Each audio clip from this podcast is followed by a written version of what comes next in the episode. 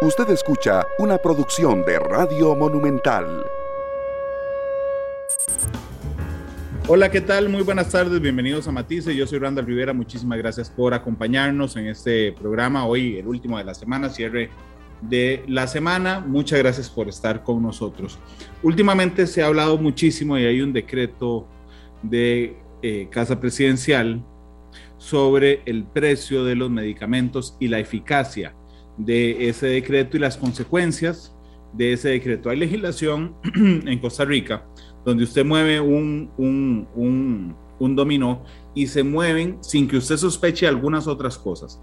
Y entonces ha habido mucha discusión respecto a la pertinencia, a la eficacia de, esa, de ese decreto. Yo invité hoy al doctor Santiago Rodríguez, es el vicepresidente del Colegio de Farmacéuticos de Costa Rica. Don Santiago, ¿cómo le va? Bienvenido al programa, ¿qué tal? Muy bien, muchas gracias Randall por, por invitarme a este importante programa de ustedes. Muchas gracias, doctor, por estar con nosotros. Permítame que le pida primero una cosa más amplia, ¿ok? Que es, sin meternos aún al decreto, cuénteme el estado de situación, el statu quo, porque hay muchas quejas de que los medicamentos son muy caros en nuestro país. Entonces, cuénteme más o menos antes del decreto qué era lo que había y cómo, cómo es lo que había, doctor. Sí, lo que sucede es que para poder entender la situación de lo, del precio de medicamentos en Costa Rica hay que analizarlo desde eh, varias perspectivas. La primera, que existe un precio internacional de medicamentos establecido por las compañías farmacéuticas, que es el precio de ingreso al país del medicamento. Eh, esas compañías farmacéuticas tienen, tienen eh, representantes distribuidores acá, ¿verdad? Y esos representantes distribuidores a su vez le ponen un precio a las farmacias y el precio final a, público. Resulta que, que, en este momento lo que, lo que pasa es que eh, el precio, primero que nada, el precio internacional no lo podemos tocar, porque es un precio que lo definen las, las empresas farmacéuticas y lo definen eh, tomando en cuenta el ingreso per cápita de los países. Entonces usted puede ver que hay, por ejemplo, grandes diferencias entre el precio de Costa Rica con el precio de Nicaragua, por ejemplo, o de países incluso de otros países del área. En el caso de, España, que se ha hablado mucho, ahí hay una situación diferente, porque España tiene lo que se llama un sistema de copago. Eh, España, eh, el sistema de salud de, España es un sistema de salud totalmente integrado. ¿Qué significa? Que está integrado la salud pública con la salud privada. Eh, entonces, si yo soy, digamos, asegurado en España, voy a la farmacia y compro medicamentos subvencionados. Entonces, por eso es que uno ve los precios tan bajos de España. Generalmente usa mucho de referencia a los precios de España, pero es, es muy diferente por el sistema de salud que tienen ellos, que es subvencionado. Ellos, ellos, por ejemplo, la diferencia de nosotros es que a nosotros el Seguro Social nos da los medicamentos y, bueno, entre comillas, sin ningún costo, que lo pagamos con el seguro de salud. Eh, en España lo que sucede es que el, el, asegurado va y compra los medicamentos subvencionados en las farmacias. Entonces esa, esa es la primera diferencia en la que, en la que en la que hay que tomar en cuenta que no se puede comparar España con, con, Costa Rica, pero sí se puede comparar países del área, ¿verdad? Y hay diferencias en ese precio internacional, pero por razones de, de, características de cada país. Una vez que entra el, el, el, medicamento al país, ahí sí ya, ya es controlable el precio. ¿Por qué es controlable? Controlable desde el punto de vista de, de oferta y demanda, desde el punto de vista de competencia eh, lo que está sucediendo es que hay una alta concentración en tres grandes distribuidores de, la importación de medicamentos. Estos grandes distribuidores tienen una integración vertical de la comercialización del medicamento. ¿Qué significa? Que tienen distribuidora, que es representante del laboratorio, tienen cadena de farmacias y a su vez son distribuidores de las farmacias independientes. Entonces tienen el, el mercado totalmente controlado desde esa perspectiva. El, el, precio del medicamento en Costa Rica es un precio que está a la libre, o sea, no es un precio que está controlado, no está sujeto a márgenes. Eh, y lo que se da es muchas diferencias de una farmacia a otra. Incluso posiblemente más de un ciudadano puede haber, darse cuenta que va a una farmacia y luego va a otra y encuentra diferencias de precio. Por esa razón, porque al, al estar a la, a la, libre hay, hay diferentes eh, niveles de, de, de precios entre cadenas versus, por ejemplo, farmacias privadas. ¿Esto por qué razón? Porque el precio con que se le vende a la farmacia privada de la distribuidora es, más alto eh, que el precio que, que utilizan ellos mismos en su, en su cadena vertical de comercialización. Entonces eso, eso saca un poco de competencia a una farmacia que es pequeña, que es un pequeño empresario, por ejemplo.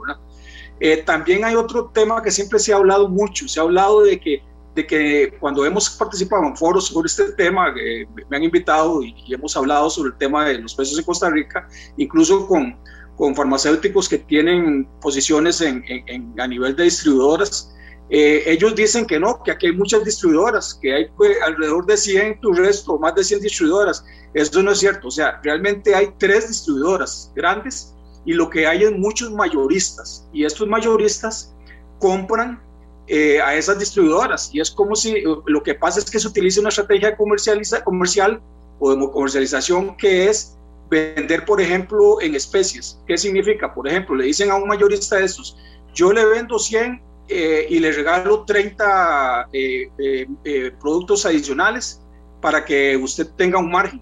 Entonces, esa, esa, esa, estrategia es lo mismo que le ofrecen a la farmacia también independiente, pequeña, pero la farmacia independiente no tiene el, el músculo financiero para comprar 100 unidades y, y que le regalen 30. Entonces dependen mucho de esos mayoristas también, ¿verdad? Y esos mayoristas a su vez tienen, tienen también que, eh, se ganan un margen en cierta, en cierta medida por sus gastos de operación y también eh, ganan, ganan un margen porque es un negocio, ¿verdad? Entonces eso hace que, que la intermediación sea muy grande y cause alteraciones. Entonces el, el, tema eh, de la parte comercial, ese es. Y el otro tema, que es el que está relacionado con, con, en este momento con el famoso decreto de homologación, no tiene que ver nada con el precio. El tema de homologación tiene que ver con la, eh, agilizar trámites de registro sanitario en el país a nivel del Ministerio de Salud. ¿Qué es el registro sanitario? El registro sanitario es que todo medicamento para ser vendido en Costa Rica debe registrarse ante el Ministerio de Salud por razones de salud pública, porque tenemos que garantizar la seguridad y la eficacia del medicamento. Con la homologación lo que hacen es que si estos medicamentos están registrados en una eh, agencia reconocida internacionalmente, como es la Agencia Europea de Medicamentos, como es el FDA, se les va a permitir eh, que el trámite sea más expedito, más rápido, porque ya hay un dossier que fue aprobado en esa agencia, presentan el dossier acá y con eso se agiliza el proceso. Eso no significa que no se revisen los, los, documentos, es donde hay una serie de, de, detalles y dudas que surgen con este decreto porque los documentos hay que revisarlos para ver si realmente cumple eh, con ciertas características, incluso hay que hacerle control de calidad al medicamento que va a ingresar al país. Hay que ver el origen, porque muchas veces estas empresas farmacéuticas, aunque están registradas en Europa, fabrican en Europa para vender en Europa, pero tienen plantas en Latinoamérica para vender en Latinoamérica. Entonces todo eso eh, deja una serie de, de dudas que, que, que, incluso hablan no sé de dónde sacaron que en 30 días sacan un registro. Eh, realmente el esfuerzo que ha hecho las autoridades en, el Ministerio de Salud, eh, y el otro tema es que los registros no es que duran año y medio, duraban año y medio, ahora duran alrededor de seis meses. El esfuerzo que se ha hecho para reducir a esos seis meses fue grandísimo porque ellos tienen muy poco personal especializado para analizar esto. Entonces ese es, ese es el contexto de la situación. ¿verdad? Doctor, podríamos hablar, usted mencionó un momento que el precio internacional, que es como la primera fase de todo este tema, depende de las características del país. Podemos quedarnos ahí un momento y explicarme por qué un precio podría ser, el precio internacional podría ser diferente en Nicaragua, en El Salvador, que en Costa Rica. ¿Cuáles son esas características que pesan? Porque, porque a Costa Rica lo consideran un país de renta media alta. En cambio, Nicaragua es un país de renta baja eh, por la situación del país en sí. Entonces, y el ingreso per cápita del costarricense es mayor que el ingreso per cápita del nicaragüense. Entonces, ellos toman en cuenta eso para establecer los precios. Entonces, de alguna manera nos disparamos al pie siendo un país de renta media. Eh, sí, ese es un problema que lo vimos en todo, hasta, hasta, hasta en los préstamos que nos dan a nivel, a nivel de, de organismos internacionales, ¿verdad? Esa es una situación complicada para Costa Rica pero los que venden medicamentos son privados y los que compran en Costa Rica son privados. No podría existir, digamos, esa, le pregunto desde la ignorancia completa de este tema, no podría existir esa explicación de ir donde los, proveedores, donde los proveedores a decir, vean, de resulta que es que de, somos de renta media, pero el esfuerzo que hacemos para esa renta media es altísimo y tenemos problemas estructurales gravísimos. ¿Estos espacios no existen o son espacios que se arman desde el gobierno o son espacios que se arman desde las cámaras? Cuénteme. En la industria farmacéutica no existe. La industria farmacéutica tiene precios internacionales, es, son transnacionales, ¿verdad? que establecen, establecen los precios basados en, en las características de los países, ellos tienen precios por regiones. Y otro tema es que Costa Rica es un mercado muy pequeño para la industria farmacéutica, eh, comparado con un, mercado como si fuera Brasil o México, que son grandes. En realidad los mercados grandes para, para, en América Latina para la industria farmacéutica son Brasil, México y Argentina. Los demás son mercados pequeños y nosotros somos muy pequeños. En realidad ellos generalmente a Centroamérica lo toman como si fuera un solo país Centroamérica y el Caribe prácticamente cuando dividen las regiones, ¿verdad?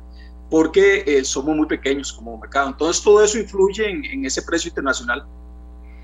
Doctor, pero, pero vamos a ver, porque en, esa parte no la entiendo. Si usted agarra a Nicaragua y agarra a Costa Rica, estamos a la par, somos mercados pequeños, pero entiendo, entiendo que el precio internacional a Nicaragua, por ejemplo, es más bajo que el nuestro. Entonces, ¿qué pesa? Sí, es más bajo. Sí.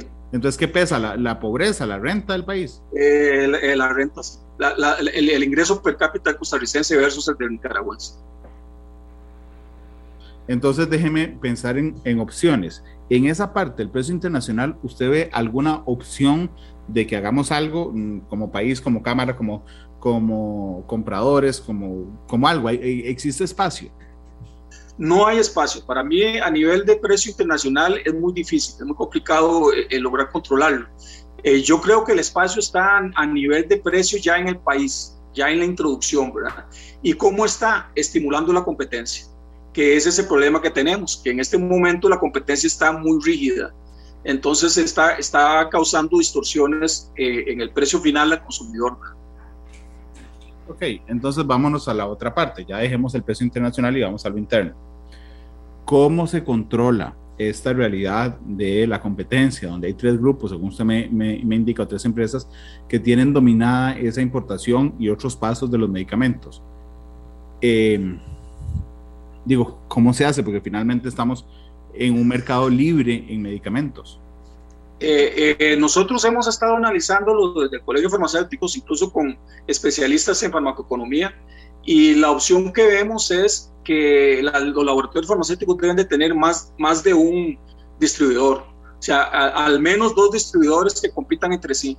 El problema es que en este momento no se da si eh, alguno de los, de los colegas que están en, las distribuidoras estuviera acá o, estaría viéndome, va a decir, no, pero es que sí existen varios distribuidores, pero es que en cierta medida eso no es cierto, porque muchos de estos grupos lo que tienen es más droguerías, varias droguerías a las que le venden a sí mismo el medicamento para que lo distribuyan a farmacias y además le venden a los mayoristas. Lo que estamos hablando es que dos grupos totalmente diferentes, dos distribuidores totalmente diferentes que se pongan a competir, que es lo que no está pasando. Y, eso, eso, ¿qué lograría? Lógico que estos dos grupos, dos distribuidores, tendrían que luchar por sus clientes y eso bajaría el precio del medicamento, ¿verdad? hasta a la farmacia y luego al, consumidor. Esa es una de las, de, de, de, las características. La otra es eh, el tema de los famosos medicamentos intercambiables y, y, ahí, aquí viene el famoso decreto de DSI que se sacó, ¿verdad? Pero que tiene ciertas, ciertos inconvenientes desde el punto de vista de, de la aplicación. Eh, eh, cuando hablamos de DSI era cuando se, se, habló de que todos los médicos deberían de prescribir con la denominación común internacional del medicamento y que el farmacéutico en la farmacia debería de ponerles, aunque, aunque el médico haya escrito un, un, medicamento de marca, debería ponerle opciones al consumidor, al cliente o al paciente de, de genéricos para eh, que se ajusten a su presupuesto, ¿verdad? El, espíritu de, DSI está bien, lo que pasa es que no es aplicable en este momento porque en este momento no hay eh, medicamentos intercambiables, que es garantizando que es un medicamento intercambiable, es un medicamento que asegura que su efecto terapéutico eh, es similar al producto original, al medicamento original. Y para eso se necesita demostrarlo con, con eh, estudios de bioequivalencia, ¿verdad? Y, eso todavía no existe. Existe una lista pero todavía no existen registrados realmente medicamentos intercambiables. Cuando existan medicamentos intercambiables, podría también haber una tendencia a la baja del precio de los medicamentos porque habría una inclinación al consumo de medicamentos intercambiables como ha pasado en otros países, ¿verdad?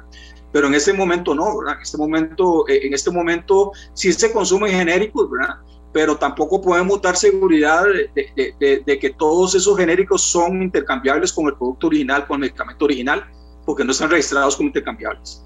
Doctor, vamos a ver, ¿usted siente que algunas de las regulaciones en general, a uno del decreto, en general que, que algunos diputados hoy o en el pasado mueven, algunos expertos mueven, surgen de la ignorancia de no conocer el ecosistema y el, la equivalencia entre medicamentos? Efectivamente, ese es el problema, que se han tomado decisiones muy políticas y poco técnicas. De hecho, nosotros desde el Colegio de Farmacéuticos, yo fui presidente en el periodo 2021, que, en que se dio más discusión de estos temas y ofrecíamos el apoyo para que, el apoyo técnico para poder hacer realmente proyectos de ley que, que tuvieran viabilidad a la realidad del, del, mercado y la realidad del país. Y lamentablemente eh, se tomaron decisiones políticas simplemente por decirle al, al, pueblo, al ciudadano, mire, estamos tratando de bajar el precio de los medicamentos, pero esas, esas, eh, eh, esas propuestas no han prosperado, no han prosperado porque, porque no tienen ese sustento técnico que deben de tener. Sí, de hecho, aquí iría una parte más anecdótica, si me lo permite. Aún existen farmacias locales propias que no sean parte de, eh, de grandes cadenas o, distribuidores, y si existen, ¿Cuántas son? ¿Han ido disminuyendo, doctor? Sí existen y están disminuyendo y están sufriendo. Ese es el problema, ¿verdad? Eh, son pequeños empresarios, muchos farmacéuticos, un, gran porcentaje, un alto porcentaje son farmacéuticos que son emprendedores y que están luchando por sobrevivir con sus farmacias, ¿verdad? Contra la, las grandes cadenas. Eh, el problema es ese, que es, eh, es una lucha de de voy amarrado contra tigre suelto, ¿verdad? Entonces es complicado el asunto. O sea, ellos están en una gran lucha en este momento eh, porque no pueden competir en la misma, al mismo nivel que compiten las grandes cadenas que compran volúmenes, que tienen, tienen un músculo financiero muy grande, ¿verdad? Detrás y además de eso tienen una integración vertical de, de, del negocio del medicamento, ¿verdad? Entonces e, es, eso, eso está afectándolas, pero aún sobreviven, ¿verdad? Hay bastantes farmacias que están que están funcionando, que son independientes. Ok, en este, en este tema hay alguna forma en general de ayudarlas a que el piso sea un poco más parejo. La mejor forma es que los precios y las condiciones de comercialización deben ser las mismas para ambas partes. Y eso es lo que hemos hablado desde el Colegio de Farmacéuticos. Pero, pero doctor, eso, eso violaría el tema del libre mercado, por ejemplo. Eh, no, depende. Si los ponemos a competir, como decimos, ¿verdad? Si, se, si, se, si, lo, si por ejemplo, el precio eh, eh, no es controlar precios, o sea, se dejan al libre mercado, pero se, se, se, estimula la competencia. ¿Cómo se estimula la competencia? Bueno, eh, que, no, que no exista un solo distribuidor, que es lo que hablan de la famosa importación paralela. Lo que pasa es que la importación paralela igual tiene ciertos detalles que hay que tomar en cuenta. No es tan fácil decir hacemos un decreto de importación paralela, como está diciendo el gobierno actualmente y como han dicho otros gobiernos, ¿verdad? Porque la importación paralela eh, tiene, eh, tiene que ser, lo ideal sería es que un distribuidor, otro distribuidor, pueda importar directo del laboratorio, no dejarlo a la, a, a la libre para que cualquier farmacia vaya, o, o, o, porque así lo han dicho, ¿verdad? Y las farmacias en realidad no son establecimientos para, para comprar medicamentos en volumen, eh, son medicamentos de detalle, son establecimientos de detalle, ¿verdad? En realidad deberían de ser droguerías, se vaya a otro país de Centroamérica, por ejemplo Nicaragua, y le compre al distribuidor de Nicaragua eh, medicamentos para traer al país. Esto no tiene ninguna lógica, ¿verdad? Y además de que, de que sería bajo las mismas condiciones en las que están aquí contra los grandes distribuidores, porque lo que le diría el distribuidor de ese país, yo le vendo 100 más 30, igual como le están vendiendo acá 100 más 30, ¿verdad? Entonces, eso, eh, eh, eh, así como lo están visualizando, no tiene sentido. Como tiene sentido es que realmente la, las empresas farmacéuticas nombren un distribuidor adicional más que compita con, con, el distribuidor que han tenido siempre, ¿verdad? más competencia entre distribuidores. Estamos estimulando la competencia y eso llevaría a que bajen los precios, ¿verdad? porque hay, hay mayor competencia. Entonces, esos detalles técnicos son los que no han querido escuchar y, y toman decisiones políticas sin ver eso, ¿verdad? Y no se podría, digo, aquí pensando en opciones, en que así como las grandes cadenas compran 100 y les dan 30, unirse, unirse eh, pequeñas farmacias para que juntas tal vez tengan ese peso de negociación, doctor. Ya se ha hecho, ya hay varias que se han unido y que lo han hecho, sin embargo, igual eh, tiene un límite porque, porque en realidad lo que compran es ofertas, ofertas de 100 más 30 y eso, eh, eso es limitante porque esas, eh, al unirse, ellos están formando una estructura de distribución esa estructura de distribución tiene gastos de operación y entonces al final de cuentas el, el, ese margen que se gana se va reduciendo, se va reduciendo y a la hora de transmitirlo a estos grupos unidos eh, no, no, no es tan eficiente como se, se espera, ¿verdad? Ese es el problema. Y por eso es que siempre, incluso estos grupos, grupos de farmacéuticos independientes han hablado de eso, la importancia de, de, la importación paralela, pero, eh, pero, pero la importación paralela en función de poder importar directo del laboratorio y tener, tener un precio eh, igual al que le dan al distribuidor grande, ¿verdad? Y competir eh, en las mismas condiciones. Hay, otra, hay otras prácticas comerciales que también están afectándolos, que esas son prácticas que hay que, que eliminar algunas. por ejemplo, la, la, el push money, no sé si ha oído hablar del famoso push money, que le pagan a, empleados de la farmacia porque muevan un producto, Eso, eso es totalmente eh, inaceptable y es un tema que el colegio no, no, no acepta y ha criticado y ha tratado de quitar y, lo hacen para mover, mover producto, ¿verdad? Y el medicamento no es cualquier producto, el medicamento es salud, ¿verdad? Y hay que tener mucho cuidado. Porque entonces, ¿qué es lo que pasa? Que los empleados de despacho de las farmacias se estimulan con el push money y están recomendando y no deberían de recomendar. El, único profesional que hay en la farmacia debidamente acreditado es el farmacéutico, no el personal de despacho. Y eso, eso está causando distorsiones. Para nosotros, desde el colegio, el push money debe eliminarse. Y, y, y si, se, y si se eliminaran estas prácticas de, de ofertas en volumen, eh, en realidad eso debe trasladarse totalmente al precio del medicamento para que el medicamento baje. Entonces esas son esas prácticas comerciales son las que las que afectan. También hay otras que vienen de la industria que es que tienen un sentido porque benefician al paciente y nosotros estamos de acuerdo en que, benefician al paciente, que son los famosos los famosos eh, planes paciente. Estos planes pacientes es que si yo soy hipertenso y consumo un medicamento de esa empresa farmacéutica, me dan una unidad adicional cada cierto tiempo con el consumo. Lo que pasa es que esos planes paciente eh, el problema que hay al existir eh, una centralización tanto del, tema de distribución, eh, no llegan a todas las farmacias. Por ejemplo, las farmacias independientes no, no tienen acceso a ofrecerle plan paciente a sus, a sus pacientes, a sus clientes. En cambio, las farmacias de cadena sí lo tienen. Entonces ahí hay una competencia desigual totalmente, ¿verdad? Igual yo creo, creemos nosotros desde el colegio que los planes pacientes deben de ser por parejo para todas las farmacias del país. Doctor, esta práctica que, perdone, no, no retuve el nombre técnico de que le dan a los vendedores o al dueño de la farmacia o a los doctores algún beneficio por mover un producto, eh, digo, entiendo que no debería pasar, pero también entiendo que sigue pasando y entiendo que es muy sencillo de notar. le voy a poner un ejemplo, yo uso un medicamento en particular. Eh, tiene que ser eh, uno, una marca en particular que no me da sueño, los otros me dan mucho sueño. Y siempre, depende a la, cadena de la farmacia en que voy, siempre me proponen otro, pero es una desesperación realmente muy, muy, muy clara, doctor.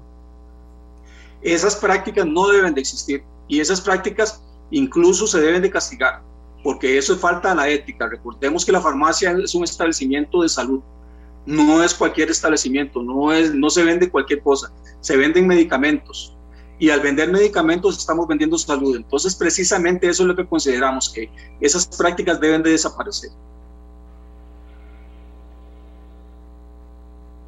Bueno, que son las prácticas, y lo voy a decir con todo el respeto, en el que algunas pequeñas farmacias, pequeñas, podrían caer en medio de la desesperación que le genera el mercado.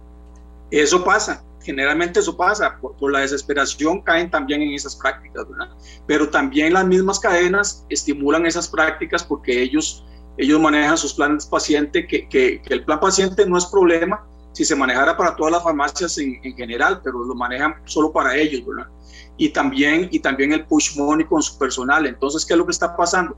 Que ese, ese papel de la, del servicio de salud que tiene la farmacia se está perdiendo y se convierte simplemente en una actividad puramente comercial, lo cual no debe ser. Doctor, en medio de este, de este panorama, ¿ok? Eh, le quería pedir nada más, antes de ir a la primera, a la pausa y después regresar con el tema del decreto, que profundicemos un poco, usted ya lo explicó en el tema de la homologación, ¿verdad? Eh, yo insisto, yo insisto en que no es igual, vamos a ver, ni comprar un genérico que uno original, ni comprar cualquier genérico. en el mismo ejemplo que le estaba dando, eh, a mí el original me da sueño, uno de los genéricos no, pero hay como 10 genéricos, ¿verdad? Lo que pasa es que todos son diferentes y entonces la gente que defiende esto dice, suave, pero es que es el mismo ingrediente activo, pero doctor, yo no entiendo por qué, tal vez usted me lo pueda explicar, si son diferentes, yo no sé si es el agregado, si es como el conducto, no sé cómo le llaman, digamos, lo que la, la sustancia que lleva ese medicamento, pero por Dios, si hay diferencias. Efectivamente, sí hay diferencias dependiendo de, de, calidades de materia prima, primero que nada, del principio activo. Eh, eh, dependiendo de, de, las buenas prácticas de manufactura, también lo hay. O sea, eh, todo esto involucra una serie de, situaciones que, que, llevan a que un medicamento sea más, más efectivo que otro. el origen de una materia prima puede cambiar la calidad de esa materia prima. ¿verdad? Entonces, claro, eh, eh, por eso es que se notan esas diferencias. Ahora, el tema es demostrar que mi medicamento, si yo fuera fabricante de un medicamento genérico, es intercambiable con el medicamento original. Eso lo tengo que hacer con estudios que lo demuestren, ¿verdad? Que eso es lo que, lo que yo dije al, inicio, que, que, falta y que, no, y, que, y que es una debilidad que tenemos en el país. Tenemos que registrar medicamentos intercambiables. ¿verdad?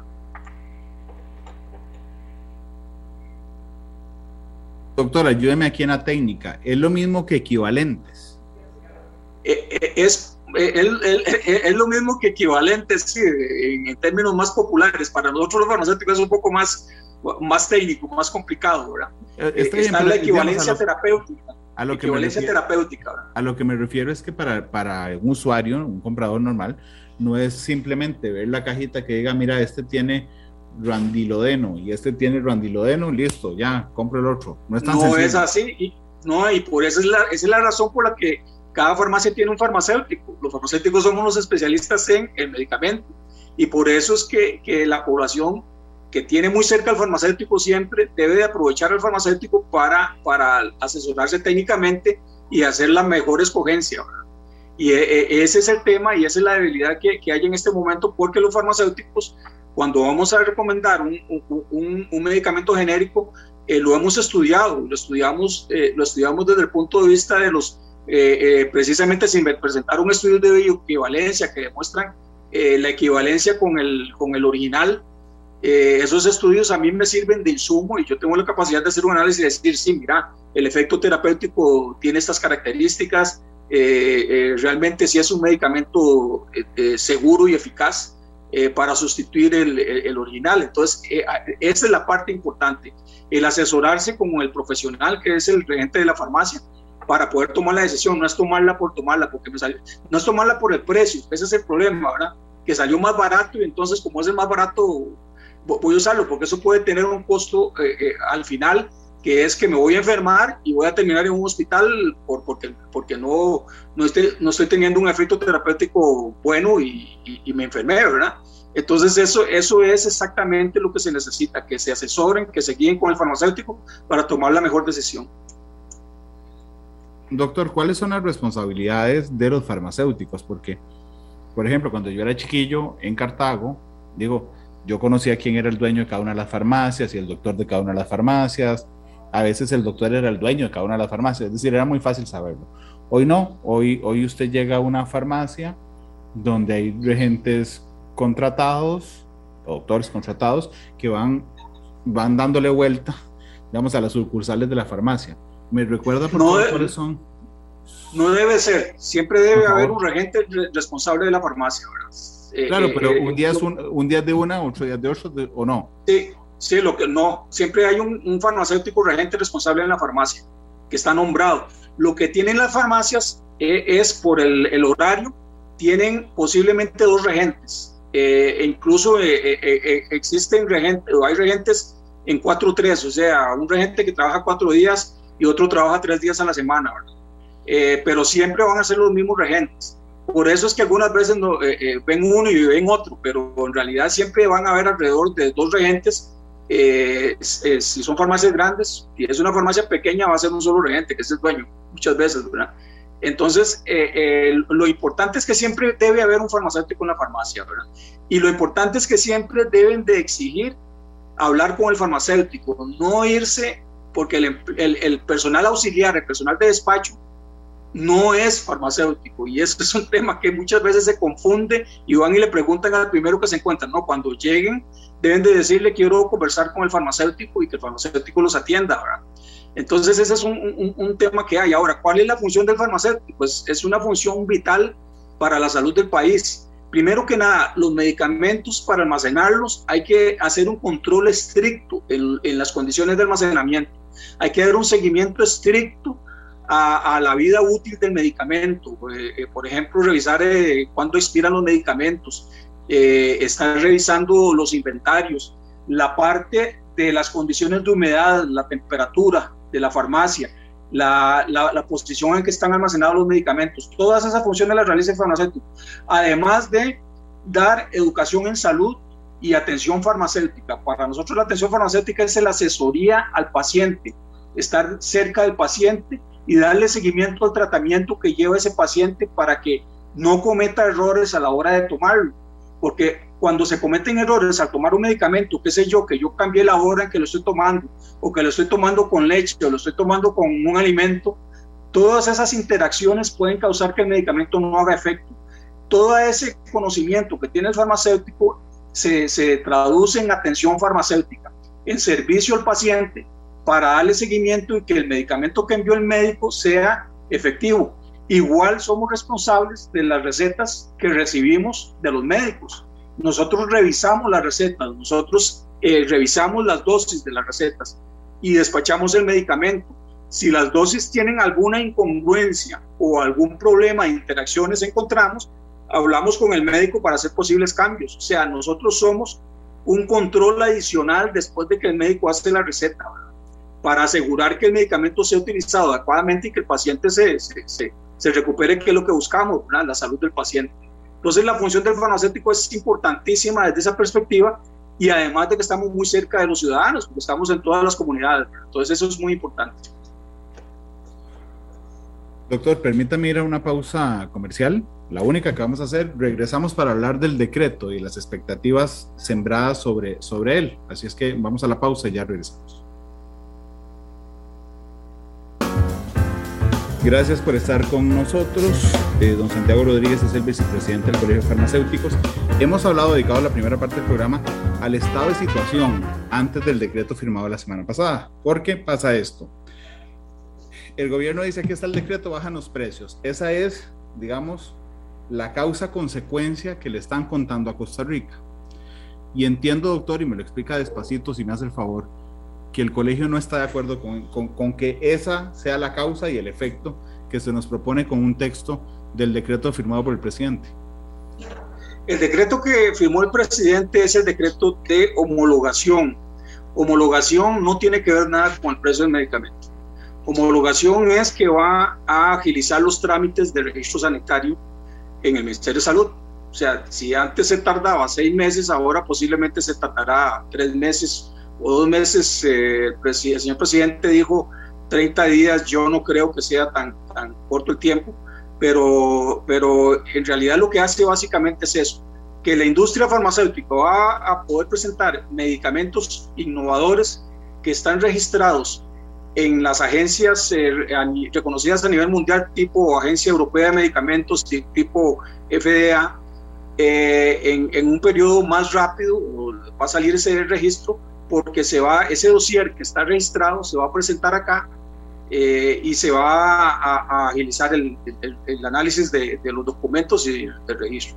Entonces eso básicamente lo que hace es agilizar el proceso y, y lo que sí haría para el país es que va a dar acceso a medicamentos innovadores eh, para ciertas patologías, por ejemplo, medicamentos, pongamos un ejemplo eh, muy conocido, que siempre se busca innovación, el cáncer entonces, eh, eh, medicamentos para cáncer más innovadores de avanzada que tendríamos acceso.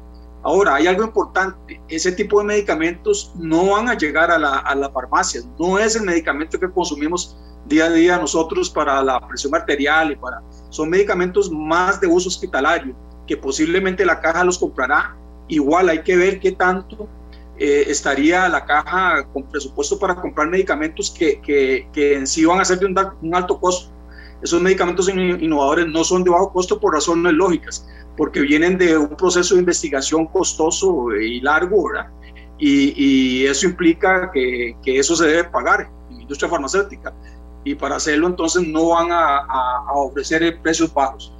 Otra parte que posiblemente estimularía la homologación es el ingreso de medicamentos intercambiables, porque que, que, estén registrados en Europa, que estén registrados en Estados Unidos. Eh, genéricos intercambiables. Ese tipo de medicamentos eh, eh, sí beneficia en cierta medida porque es entrar más a, ya para patologías como la hipertensión arterial, colesterol, todo ese tipo de enfermedades que comúnmente son las que compramos más nosotros medicamentos a nivel de farmacias, pero con una característica, ser medicamentos intercambiables registrados en Europa igual no son de un precio tan bajo como puede ser un genérico fabricado en Latinoamérica. Entonces eso tiene sus, sus, contradicciones desde ese punto de vista como para que estimular que baje el precio de los medicamentos. Eh, es bueno desde la perspectiva de que sí vamos a tener medicamentos intercambiables para hacerle un cambio contra el original y bajar un poco el precio eh, adecuado al, presupuesto de, del paciente, ¿verdad? Pero en realidad ese es el efecto. Eh, homologación no influye en el precio mayormente, en lo que influye es en un proceso de registro más. Entonces es una inexactitud, eh, incluso una falacia, pensar que un proceso de homologación traiga consigo una disminución de precios, incluso de manera inmediata, incluso de manera directa, doctor. Sí, ese es un tema que a mí me preocupó mucho cuando vi, vi las declaraciones, porque el ciudadano lo que está esperando es que bajen los precios del medicamento. Y, y en cierta medida el ciudadano va a estar esperando eso, ¿verdad? Y si, y si no llega, también se puede crear todo un problema, ¿verdad? Porque realmente no es tan fácil como se ve, ¿verdad? Sí influye eh, aumentando la competencia, pero como le digo, eh, aunque haya mayor competencia, eh, hasta que no, no se solucione el problema de, de, las, la cadena de comercialización, no se va a solucionar el problema de los precios. Claro, y esto se debe también, insisto, me, me, parece a mí que era una valoración suya, a un tema que es muy popular, hablar, digamos, libremente de una disminución de precios cuando no es tan fácil. Ese es un tema que ha sido un tema muy político, ustedes lo han visto. Eh, tenemos ya varios años discutiendo ese tema y tenemos muchos proyectos de ley, muchas propuestas en Asamblea Legislativa, muchas propuestas eh, eh, en los candidatos para bajar el precio de los medicamentos, pero todas han sido desde una perspectiva muy política y no técnica. Y ese es el problema que hemos visto nosotros a pesar de que nosotros hemos ofrecido el apoyo técnico. De hecho, antes de salir el proyecto de homologación del Ministerio de Salud, estuvimos un día antes reunidos con la viceministra de Salud, hablándole y poniéndonos a la orden para eh, crear realmente algo sólido, una propuesta sólida para bajar el precio de los medicamentos y una propuesta sólida para en temas de homologación y de agilizar trámites y lamentablemente al día siguiente nos dimos cuenta que sacaron el, sacaron el decreto. No sé si, si, si la señora ministra eh, quiere que, que, que, trabajar con nosotros porque no hemos recibido respuesta, ¿verdad? Entonces, eh, eh, ese es el problema, o sea, tomar una decisión para que el ciudadano diga, sí, me están cumpliendo, pero es que hay que tomar decisiones que sean reales. Yo le decía a la, viceministra precisamente en la reunión, que las decisiones en este tema, el precio de los medicamentos, son decisiones a corto plazo. Hay, hay, algunas que son a corto plazo, como es, por ejemplo, estimular la competencia, ¿verdad? pero hay otra a largo plazo muy importante para que eso permanezca en el tiempo, que es una política nacional de medicamentos o una política nacional farmacéutica que debe ya establecerse para largo plazo, para mantener eso en el tiempo, que no vaya a cambiar con los cambios de gobierno ni que, ni que sea volátil. Entonces, eh, eh, porque ya es legislación que va a amparar esto y va a respaldar esta parte. Y nosotros estamos dispuestos a, trabajar en eso. Lo que pasa es que, bueno, no sé si, si, si los que van a escuchar o no como colegio de farmacéuticos, como profesionales especialistas en la materia. Doctor, ¿y cuál, digamos, más allá de lo que nos ha dicho ahorita, podría profundizar más en cuanto a la participación de los expertos en estas decisiones? Porque claramente el de farmacéuticos es el top de expertos, pero también el Colegio Médicos podría opinar en esto. Y también hay un elemento económico que es consumidores de Costa Rica o los consumidores en general. En realidad la participación es baja. Ustedes ven que sacan rápidamente los decretos. Eh, los decretos deberían de, de estar en consulta pública este de homologación no, no salió a consulta pública, nosotros no recibimos. Cuando sale a consulta pública, nos llega al Colegio de Farmacéuticos y al Colegio de Médicos y al Colegio de Enfermeras también. Eh, llega, llega el decreto para que nosotros lo estudiemos y, hagamos las recomendaciones del caso. En este caso, el de homologación no llegó, eh, en el caso del de DCI sí llegó, hicimos recomendaciones, pero realmente no, no vimos eh, plasmadas las recomendaciones que hicimos en el momento que se sacó el decreto. ¿verdad? Pero debería de ser así. O sea, todo, todos los involucrados deberíamos de analizarlo. Y, más bien al revés, deberíamos de trabajar todos los involucrados en una propuesta con consenso, eh, una propuesta real que solucione el problema. Y ven esa, ven esa actitud, esa apertura, doctor. En realidad no lo hemos visto. y, ahora, y ahora que se le ha publicado el decreto y ustedes han pegado el grito al cielo, por decirlo muy a lo tico, ¿han notado alguna apertura más? Con, con, la viceministra de, Salud, que fue con quien estuvimos reunidos y, su equipo, eh, vimos apertura. Nosotros salimos, eh, salimos eh, confiados en que sí íbamos a trabajar. De hecho, la propuesta que le hicimos es crear una comisión bipartita para, para establecer y diseñar la propuesta, ¿verdad? Eh, pero nos encontramos con que salió rápidamente el decreto y entonces ya el asunto cambió, ¿verdad? Yo no sé si todavía estará, estará la señora ministra, no tuvimos la oportunidad de conversar con ella porque no estaba presente en la reunión, eh, en la mayor disposición de, de, que la ayudemos y, que le, demos nuestro apoyo técnico. Nosotros tenemos eh, farmacéuticos especializados en farmacoeconomía, por ejemplo, que es importantísimo ver desde el punto de vista farmacoeconómico una solución a este problema, ¿verdad?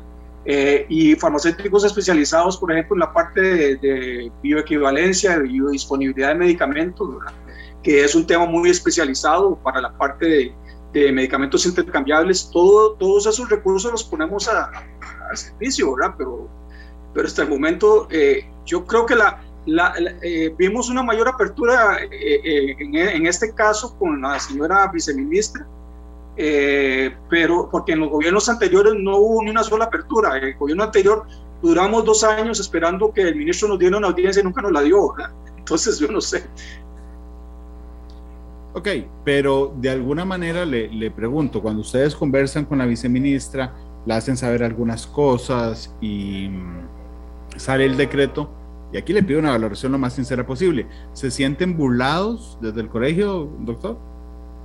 Pues el, el, hecho de que salga el decreto sí nos hace sentirnos burlados, ¿verdad? Porque hablamos temas de, sobre todo esto eh, y, y, realmente ella nos dio la razón y ella estuvo, estuvieron muy abiertos a escucharnos, ¿verdad?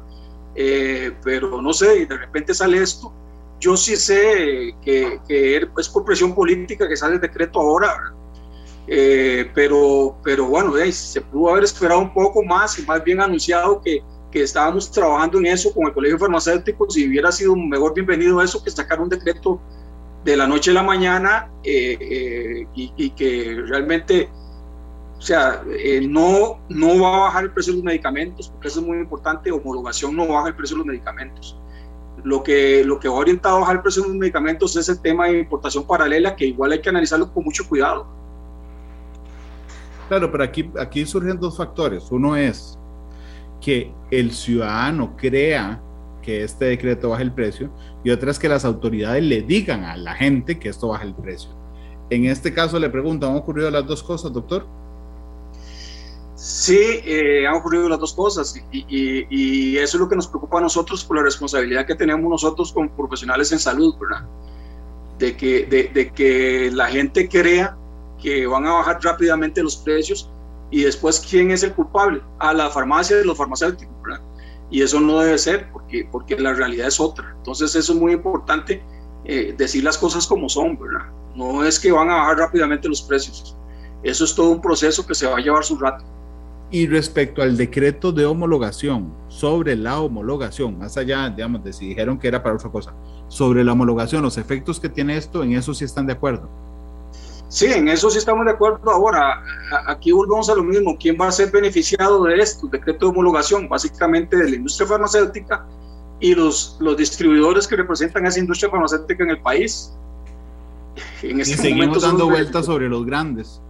Exactamente aunque se vende como un beneficio para pequeños. Sí, sí es un beneficio para todos, porque nos está beneficiando con el acceso a, fármacos innovadores, ¿verdad? Eh, para el pueblo es un beneficio, pero, pero, no es... Eh, no es, digamos, eh, no está orientado al tema que se discute siempre, que es el precio del medicamento. Es otra cosa diferente, realmente. Sí, Doctor, finalmente, en los últimos dos minutos que nos quedan de programa, ¿qué recomendaciones le haría usted al Poder Ejecutivo, ok? A, como está hoy. O sea, si, le, si el presidente le dijera así, mándeme un mensaje o un correo con, las, con, con lo que necesito, lo que quieren, ¿qué diría? Yo les diría que abran, que se abran a escucharnos, que trabajen con nosotros, que les estamos dando la solución, se lo dije a la señora viceministra, nosotros le estamos poniendo a ustedes una solución a un problema que es grande. Si quieren que realmente hagamos algo duradero, algo estable eh, a lo largo del tiempo, eh, definitivamente tenemos que hacer, la, eh, hacer esta propuesta, o sea, primero hacer soluciones a corto plazo, pero también crear una política nacional farmacéutica, una política nacional de medicamentos que va a poner en orden la casa totalmente, y va a permitirnos mantener eso estable, porque puede ser que hoy saquen un decreto y mañana lo quiten, ¿verdad?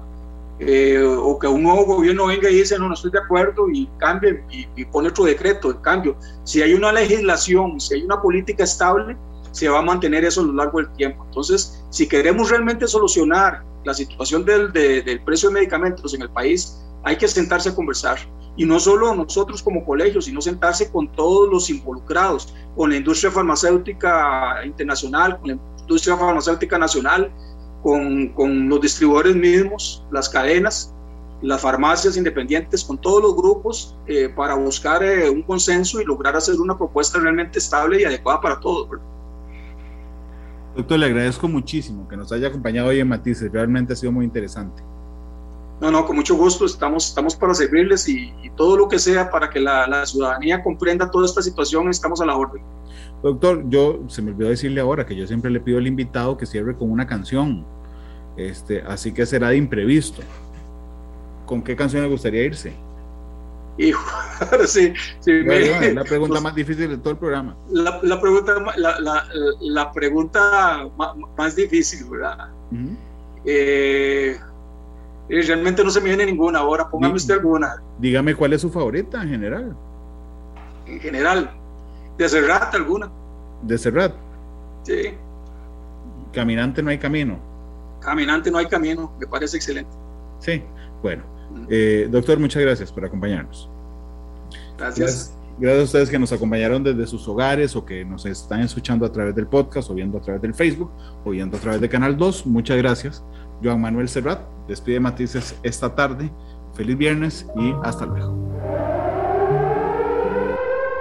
Este programa fue una producción de Radio Monumental.